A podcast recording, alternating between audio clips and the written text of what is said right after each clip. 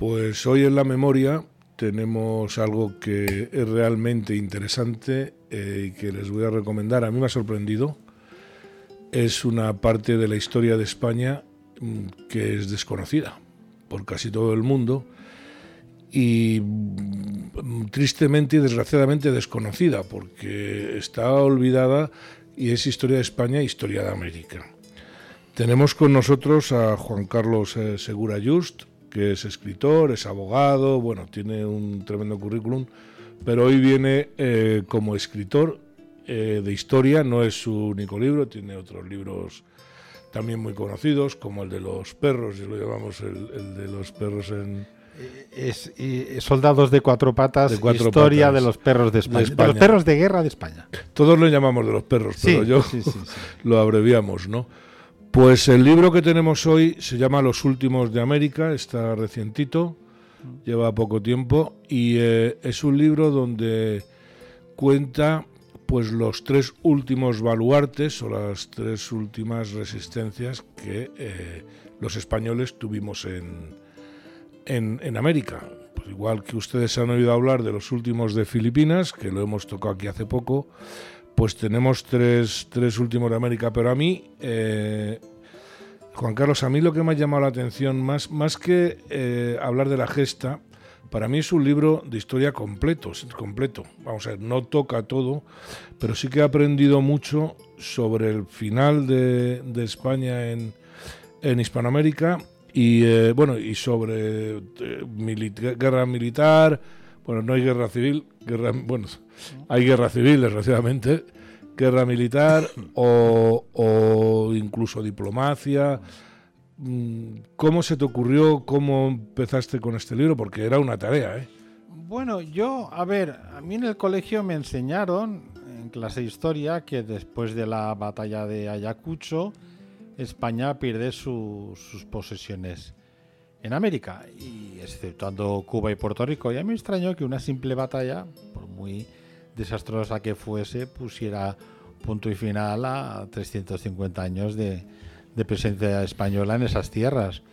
Y entonces me puse a investigar porque, bueno, yo había tenido noticias de que había habido alguna resistencia, alguna sublevación posterior, pero me puse a investigar y, claro, descubrí hechos que son capitales en la historia de España, como fue la fortaleza de San Juan de Ulúa en, el puerto de Veracruz, en México, entonces Nueva España, la fortaleza del Real Felipe en el puerto del Callao, en, cerca de Lima, en Perú, y luego un tema ya mucho más conocido, lo que pasa es que lo he tenido que tocar en el libro, porque evidentemente es conocido, más divulgado, que es la resistencia del gobernador eh, Antonio de Quintanilla en, en las islas de Chiloé, en la costa chilena. Pero claro, mm, no son simples hechos anecdóticos. A ver, la fortaleza de San Juan Dulua es la fortaleza española más grande desde Florida hasta, hasta Mar del Plata. La más grande, mucho más grande que la de Cartagena de Indias, por ejemplo. Y la fortaleza del Real Felipe, que es como el doble o el triple tamaño de la San Juan de Ulúa, es la fortaleza española más grande en extensión y en altura de los muros desde Alaska hasta Tierra de Fuego, superando a la de Acapulco. Con lo cual estamos hablando que en San Juan de Ulúa resistieron unos 600-650 hombres del batallón de Tarragona, batallón de Cataluña y el batallón de Málaga, que yo como digo en el libro, yo soy catalán, si andaluces y extremeños fundamentalmente fueron los que conquistaron América, los que más defendieron ese territorio para la españolidad fueron precisamente los catalanes, con estos de San Juan de Ulúa y luego también los voluntarios catalanes en Cuba. Y luego, pues. Si me disculpas, es una de las cosas que llama la atención eh, en los tiempos que corren. No, supongo que eh, la españolidad de los catalanes eh, que, iban precisamente allí por la confianza que tenían que tenían en ellos, ¿no? Es que precisamente es que claro, estudiando lo bonito de estudiar la historia y profundizar es que encuentras hechos que son auténticamente significativos, como por ejemplo que Francisco Lemaur y José Compinger, que fueron antepenúltimo y el perdón, el penúltimo y el último gobernador de, San Juan de Ulúa, tenían un tal Ignacio Castells, que era, perdón, Castells, sí, que era el segundo en el mando, un teniente coronel que era, era catalán, era, era, era nacido en Ceuta, si no recuerdo mal, pero de familia eh, catalana. Y luego Francisco Lash, que era el segundo del gobernador José Rodil, en otro teniente coronel, eh, Francisco Lash, que era de, una, de un pueblo pequeñito del Payars Yusá, y era el, segundo en el mando de, del general Rodil, que con el tiempo fue el fundador del cuerpo de carabineros, ministro de guerra y bueno, mano Francisco Lars es uno de los personajes eh, más llamativos del libro. A mí personalmente el que más, digamos, me ha impresionado es Rodil. Sí. A mí personalmente, ¿no? Eh, todos, pero... Sí, Rodil tiene una cosa fundamental que Así como San Juan de Ulúa, cuando cae la soberanía española en, Nueva España, España, la monarquía hispánica, Fernando VII, que no es tan malo como lo pintan, es un rey que automáticamente cuando se produce, se pronuncia su nombre, la gente siente como una especie de sobresalto. Fernando VII hizo unas cosas muy buenas y sobre todo en la política hispanoamericana. Y cuando se pierde Nueva España, Fernando VII, la monarquía hispánica, el, gobierno de España y el ejército español tiene el plan de conservar San Juan de Ulúa porque es una isla, es una isla fortificada, ahora está pegada muy cerca, está a 4 o 5 metros de la costa, pero en aquella época estaba a unos 300 metros de la costa. Conservarla como nosotros tenemos experiencia en esto, al perder el, perder el protectorado de Marruecos, las Islas Chafarinas, Peñón de Vélez, Peñón de la Gomera, la isla del Perejil, que son como cabezas de puente. Por ejemplo, la base de Ramstein en, en Alemania, que es de Estados Unidos, que la conservó desde el 45. El territorio de Kaliningrado, la antigua Königsberg, la Prusia Oriental, que es un enclave ruso. Hay dos bases que, nombre impronunciable, están en Chipre, dos bases navales que las conserva Inglaterra en Chipre cuando se concedió la independencia. Y Guantánamo, Guantánamo cuando Estados Unidos pierde Cuba en 1903, cinco años después del dominio español, que se conserva por un contrato de arrendamiento hasta la actualidad la base de Guantánamo. Entonces, intentaron hacer esto con San Juan de Lúa. Pero no, el tema de Real Felipe que dices tú de Rodil es totalmente diferente.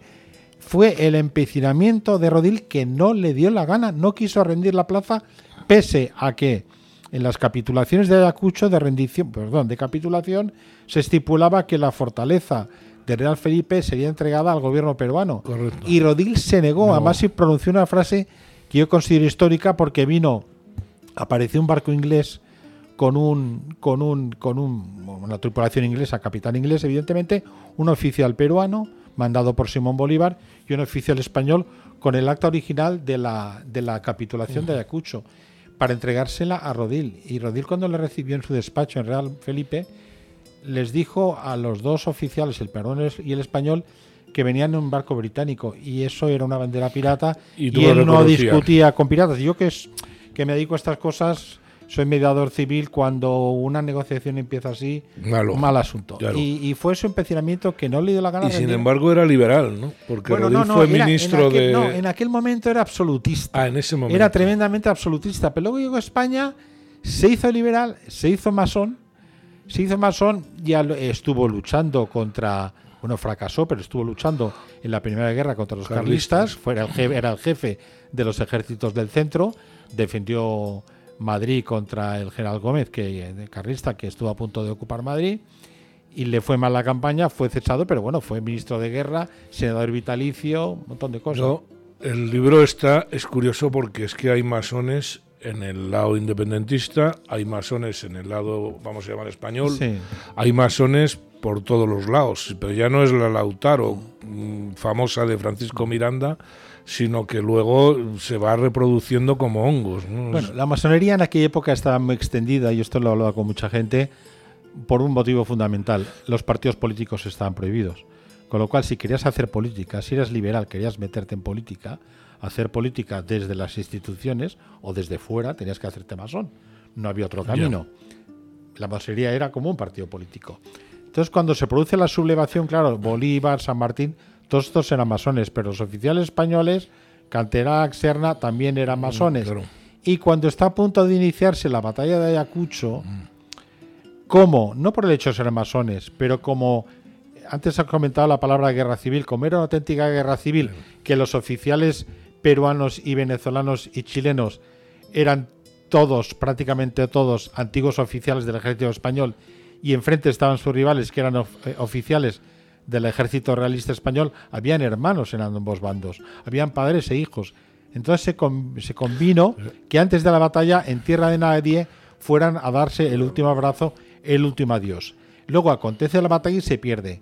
Y cuando llegaron, aquí hemos oído hablar mucho de los africanistas, Franco, Yagüe, Mola, eh, Millán Estray. En aquella época estaban los ayacuchos, que eran Maroto, era Espartero, era Rodil. Y cuando los ayacuchos llegan a España, en la opinión pública y en tertulias se les acusó de que la batalla de Ayacucho fue un pacto entre masones para que España se dejase vencer. Y un general les contestó, eh, esa batalla se perdió como se pierden las batallas. Es correcto, a mí. Esa escena de, bueno, de dejar un tiempo antes de la batalla para que hermanos y familiares, esa escena es impresionante. A mí me parece, eh, además, de alguna manera, luego quizá eh, hay una parte muy cruel, que es cuando ya, digamos, eh, hemos perdido América, pero hay las rebeliones internas, ¿no? Eh, eh, los hermanos, ¿cómo es? los Pincheira. Pincheira. En Chile, Argentina. Argentina, que es una zona, esto es posterior a, la independencia, pero es tremendo. Esa parte, eso ya no es una guerra, eso ya es una matanza detrás de otra. por ambos lados. Sí, la última bandera española que se que, que ondeó en Hispanoamérica fue en el campamento del Alamito, campamento de los hermanos Pincheira 23 o 24 años después de la batalla de Acucho. Pero es que no eran simples guerrillas, eran ejércitos, enteros. Los hermanos Pincheira, eh, chilenos, bueno, en realidad eran chilenos.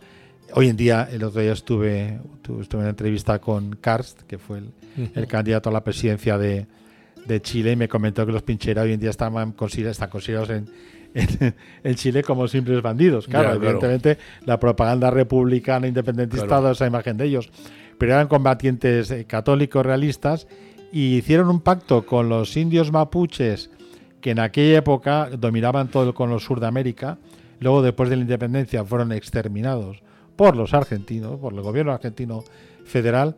Pero con el pacto con los mapuches, que eran los antiguos araucanos, chilenos y argentinos, estuvieron a punto de ocupar Buenos Aires. O sea, que hay que decir que era un, tema, un ejército. Sí, fueron, además era un componente indígena tremendo, porque había eh, un, bueno, pues restos de los españoles que habían, que habían estado allí, pero era un ejército mm. con, con todas las de la ley. Esa parte es curiosa. Luego, em, también en el caso de Chiloé, cómo la población eh, misma se encuadra como milicias. Sí, así como eh, Francisco Lemaur en, el, en Ulúa tenía 650 soldados, eh, Rodil tenía dos o tres mil, casi cuatro mil, mm. más unos. Hay fuentes que hablan de cuatro mil, otras fuentes hablan de ocho mil civiles que los acogió, incluido todo el Congreso de Diputados chileno, con todo el gobierno en pleno, que estaban en pugna con Simón Bolívar, que quería proclamarse dictador, y pidieron refugio en la mm. fortaleza de, del, del Real Felipe. Pero eh, Antonio Quintanilla, para hacer la resistencia, tenía 165 hombres, que además eran artilleros, infantería de línea, y no tenía nada más. Y además no tenía ningún castillo, ninguna fortaleza como San, Juan de Ulúa o como el Real Felipe. Simplemente tenía unos cuantos cañones dispuestos en zonas estratégicas. Y lo que hizo muy hábilmente fue a la población chilote em, eh, agruparla y de ahí salió una guerrilla, perdón, una milicia de unos 2.000 hombres e incluso él aprovechó el sentimiento católico y sobre todo antichileno de los, chilotes, de los chilotes. Por ejemplo, hoy en día los chilotes, si vas a San Carlos de Chiloé, hay pintadas que pone chilotes, no chilenos. ¿eh? Se consideran chilenos.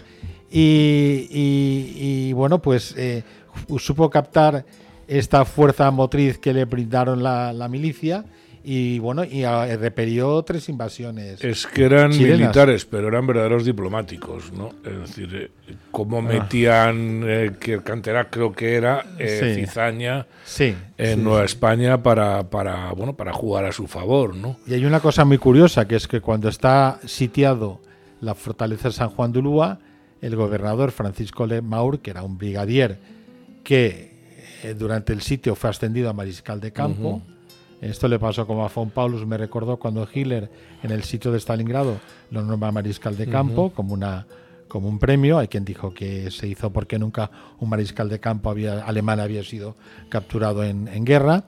Eh, también eh, Rodil fue ascendido a mariscal de campo.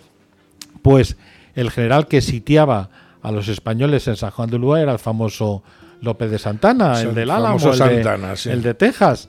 Y Rodil, eh, como sabía, era consciente que había un enfrentamiento en el bando mexicano porque ah, era Rodil, me equivoco. perdón, no, no, no, no, no, me equivoco fue en Nueva España. Era, me equivoco yo, era el Francisco Lemaur. Lemaur, sí. Lemaur que sabía que en los que los mexicanos tenían dos bandos, uno era el del emperador eh, Iturbide, Agustín de Iturbide, y el otro un bando más, vamos a decirlo así, federalista encabezado por mm. Que quería una república, no una monarquía, y menos un emperador. Entonces, como Lemaur se mandaba cartas con los tres representantes, hizo creer a Santana de que el general eh, Redondo, creo que se llamaba, no, no, no recuerdo ahora, era, bueno, Rodés, creo que era, sí, Rodés, quería matarle. Y eso le indujo a Santana a dar un golpe de Estado y a derrocar al emperador Agustín de Iturbide, y proclamar la República de México. Con lo cual yo creo, y le digo a los mexicanos, amigos míos, que hoy en día México es una república y no es un imperio gracias a la intercesión española de... Te das cuenta también, porque normalmente tenemos en la cabeza unos bandos eh, muy nítidos, y no es verdad. O sea, ahí ha habido gente que se pasaba de, independentista a realista, había que salvar el cuello también, claro, ¿no? Constantemente. Y, eh, y al revés, se pasaban y luego pues había más moderados, menos moderados, pues como pasaba en España, ¿no? Los progresistas, los moderados, los... Bueno, eh, Rodil estuvo resistiendo hasta que enfermó y luego lo sustituyó Francisco Coppinger, estuvieron resistiendo cuatro años y medio. Mm. En estos cuatro años y medio, a partir del año 20 se produjo el bien neoliberal en España hasta el año 23. Entonces, dentro de la fortaleza de San Juan de Urúa, mm. así como el batallón de Tarragona y el batallón de Cataluña eran de tendencia absolutista los soldados, el batallón de Málaga eran liberales. Y estuvieron a punto de tener un enfrentamiento dentro de la fortaleza entre ellos, que esto muy hábilmente Rodil lo atajó de raíz. Porque hubieron, vamos, prácticamente llegaron a las manos cuando el enemigo lo tenían fuera. Pero es que a su vez el enemigo, como he dicho anteriormente, estaba dividido entre los jarochos, que eran las milicias de Santana federalistas, y luego los, los imperiales. Los jarochos que eran tremendos, según cuentas, ¿no? Saqueadores. Saqueadores, realmente eran una horda, ¿no? O sea, sí, más gente del campo. Sí. Estos, imagínate las películas que hemos visto de Pancho Villa, pues esos de más o menos, los del sombrero de alancha y vestidos de mm. blanco. Pero con una efectividad tremenda, claro, porque les tenían pánico, ¿no? como, como es lógico. Me llama mucho también la, la atención la continua presencia de ingleses y norteamericanos malmetiendo, como es lógico, también nosotros ayudamos a los independentistas mm. americanos en Estados Unidos, ¿no? Mm.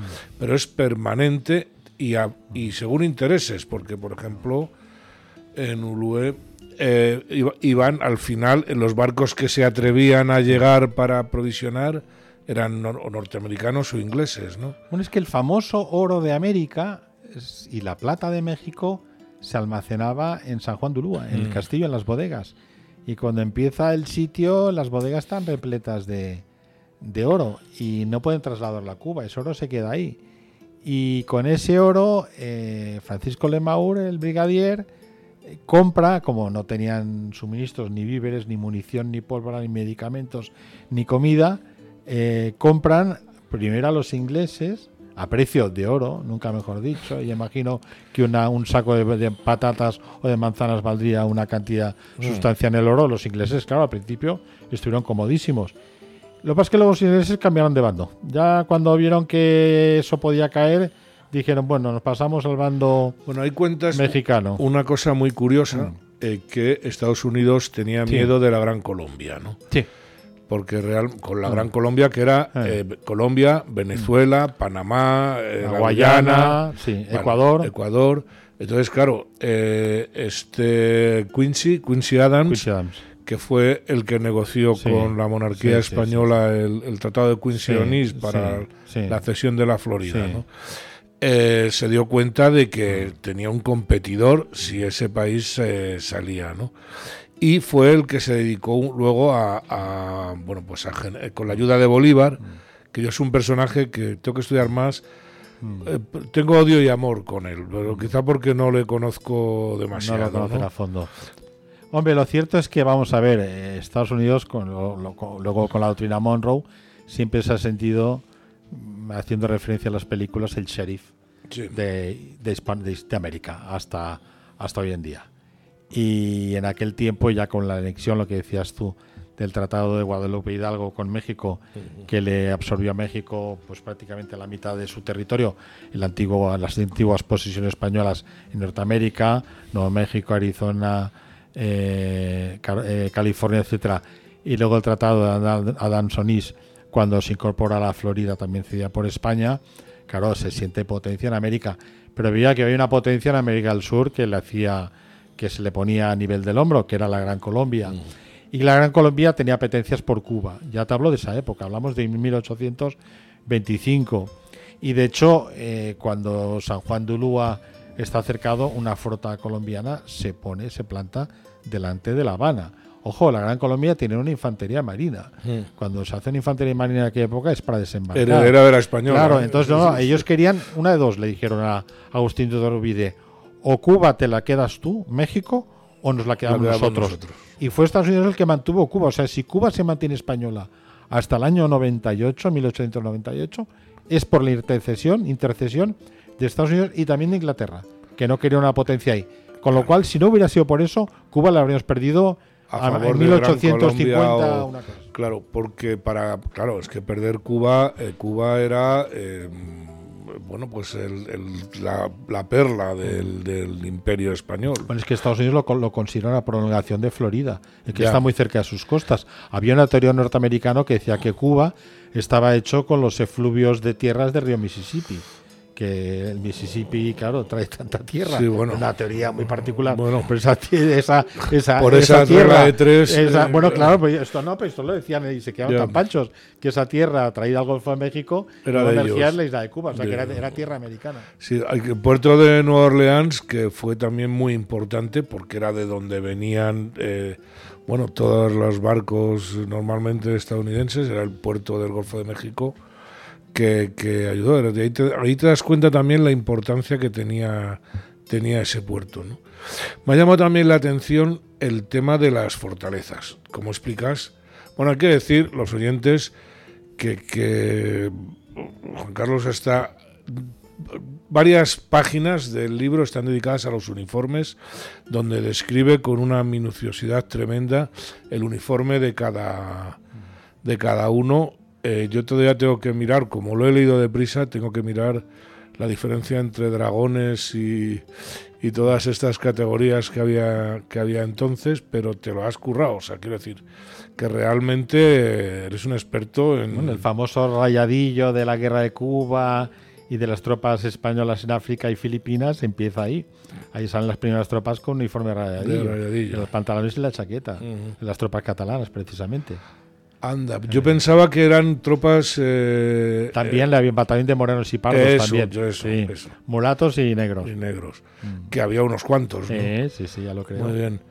Pues eh, eh, es impresionante. Es lo que digo, realmente es una Por un lado, la gesta. Mm. La gesta de los tres mm. sitios que resistieron. Que vamos a. ¿cómo, ¿Cómo salieron de ahí? Cuéntanos los tres, para que lo cuentes tú. que La capitulación en San Juan de Ulúa y en el Real Felipe, además después de San Juan de Ulúa cuatro años y medio y Real Felipe dos años, se produjo en 15 días de diferencia. Cayeron los dos sitios mediante una acta de capitulación. ¿Por qué? porque se morían de hambre en los dos sitios. San Juan de Lúa no llegaban suministros de Cuba, porque la flota de la Gran Colombia de México era muy fuerte con ayuda británica, tripulaciones británicas, capitales, eh, capitales británicos, no llegaba comida, se morían de hambre literalmente. Un ejemplo que yo siempre explico gráfico de este libro es que en sus memorias José Coppinger dice que tiene apenas 30 hombres para hacer las guardias en, el, en los muros y para defender la fortaleza y tiene la enfermería llena con unos 280 hombres que están en pésimas condiciones.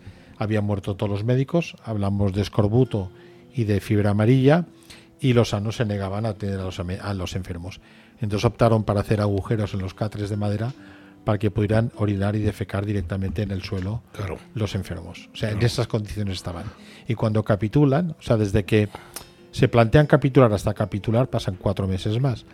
Cuando capitulan, ellos salen de la fortaleza, no sé si los oyentes han visto una película que se titula The Walking Dead, pero todo el mundo sabe lo que es un zombie.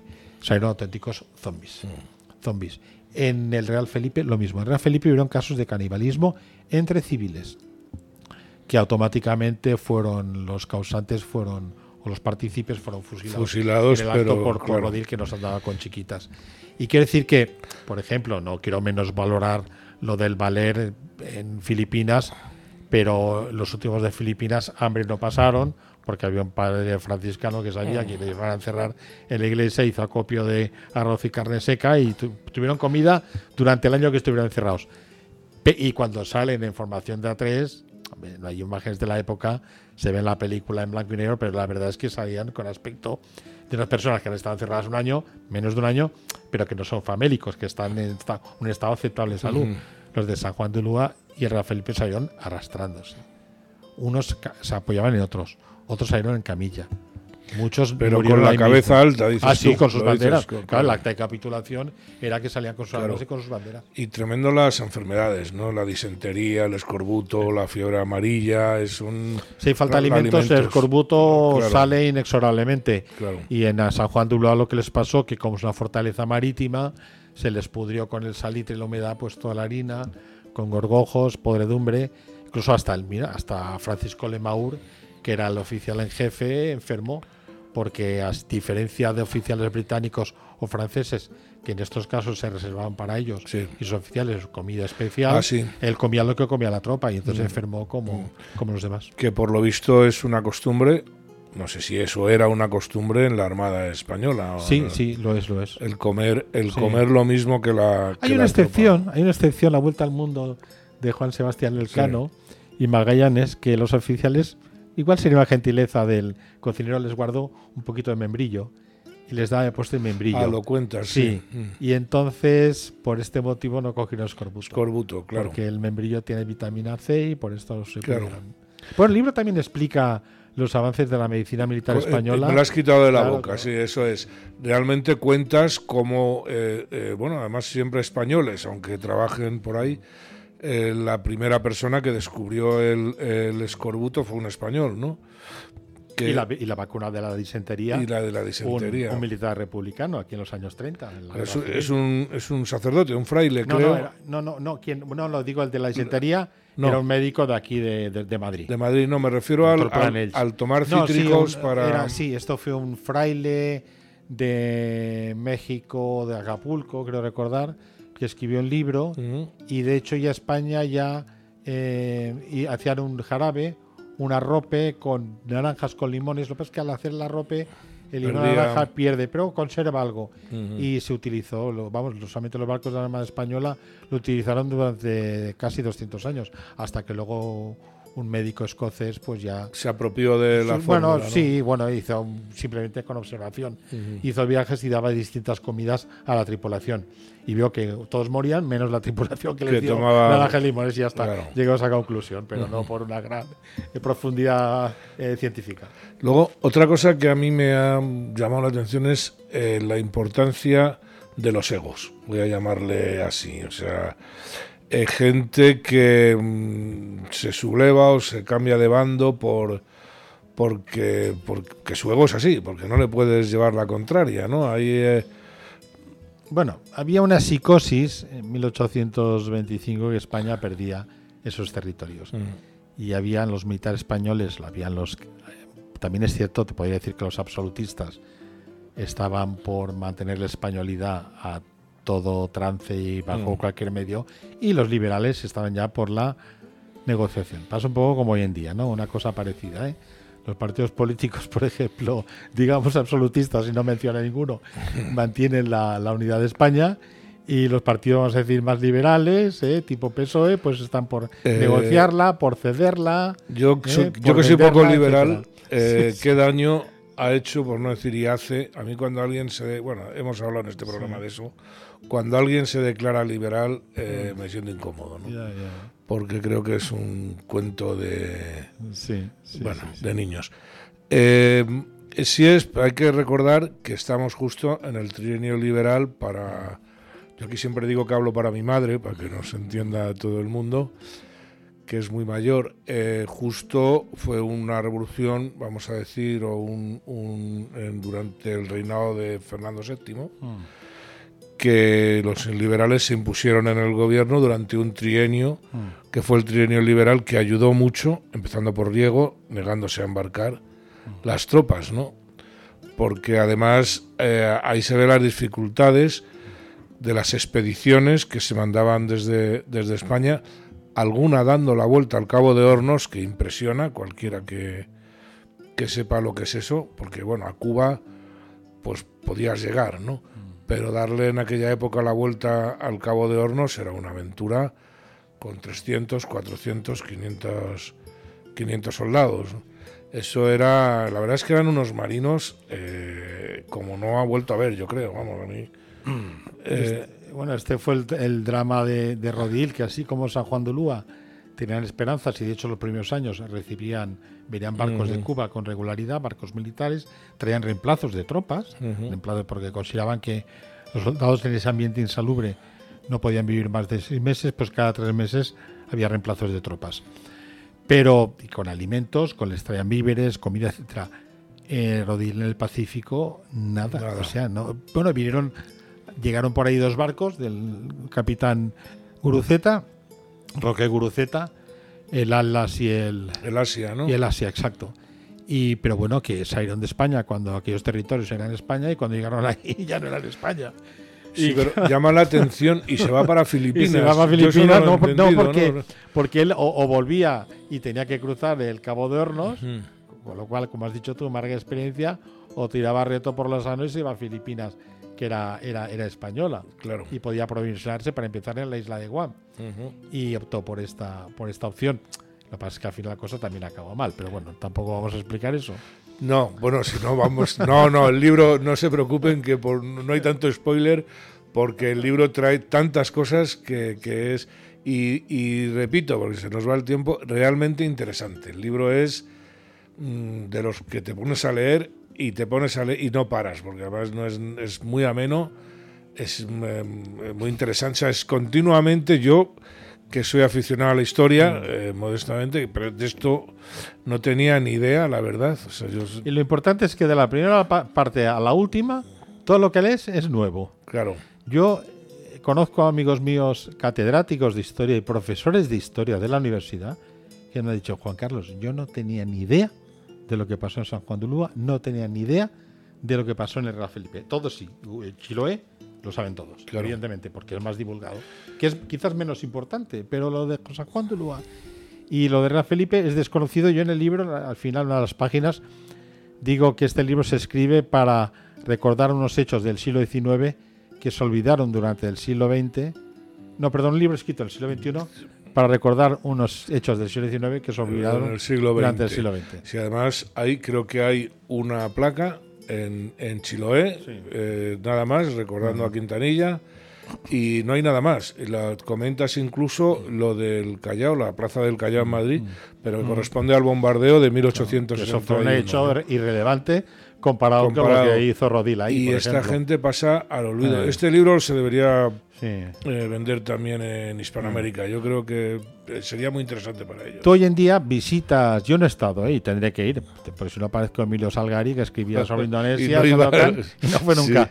Pero, pero tú vas a visitar San Juan de Ulúa, vas a visitar el, el Real Felipe y no te mencionan para nada, la resistencia de los españoles porque es una mancha en su corolario de independencia. México celebra el Día de la Independencia un día, pero es que los españoles ese día estuvieron cuatro años y medio más. Por lo cual es una mancha contra su independencia. No es una independencia plena. Eh, Por eso ellos, la, la historiografía mexicana y la peruana, olvidan conscientemente estos hechos. La escena de Bolívar con Real eh, Felipe es impresionante, que, que no soporta el que no este pueda conquistar no, no da la independencia por hecho hasta que. Y sin embargo se tiene que retirar y luego volver, ¿no? no, el tema es muy sencillo. Como en la capitulación de Ayacucho había un capítulo, capitulación viene de capítulo, un capítulo que obligaba a España a entregar la fortaleza Real Felipe y Rodil se niega, Bolívar entra en cólera, una persona irascible entra en cólera, dice que si Rodil desobedece a su ejército, a su rey, porque la capitulación está firmada mm por, mariscales españoles, eh, niega a su rey y niega la nueva realidad de la independencia peruana, le quita el jus gentium, el, derecho, de, gentes, con lo cual le quita la nacionalidad, todo tipo de nacionalidad, y en aquella época si te quitaban el derecho de, gentes, quiere decir que si el enemigo te capturaba, tenías la categoría de cosa.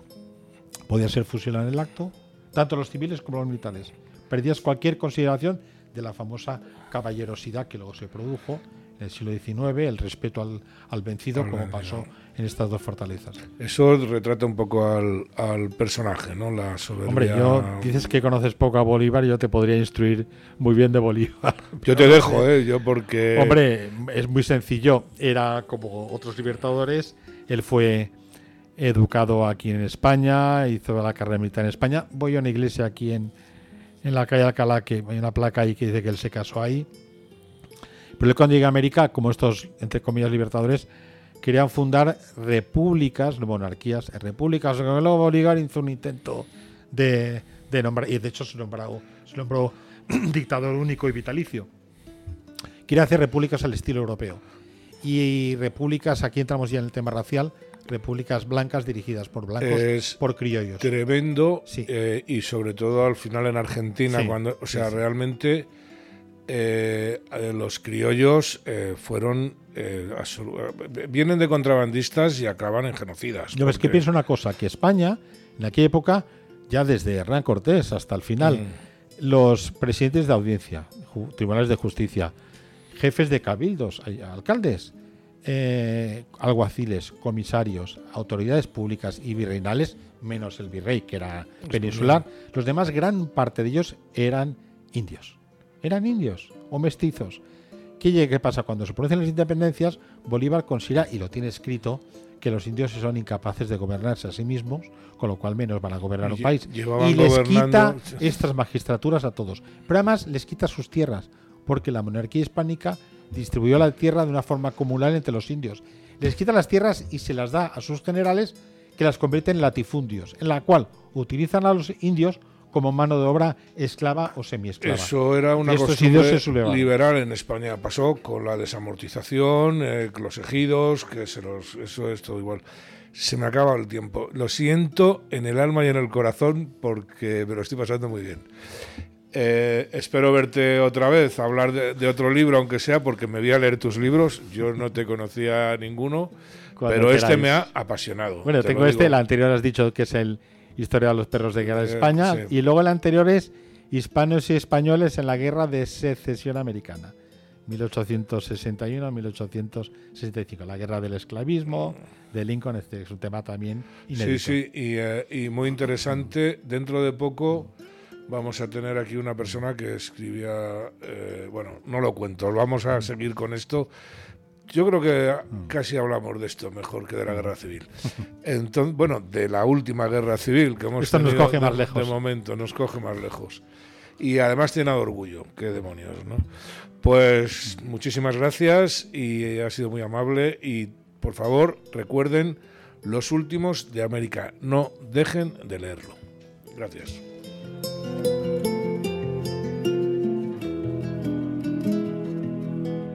Bueno, pues hasta aquí el programa de hoy. No sé ustedes, yo me lo he pasado muy bien, supongo que ustedes también. y no nos da tiempo para más. Les esperamos la semana que viene y recuerden lo que les digo siempre. Asociense, pero no creen chiringuitos.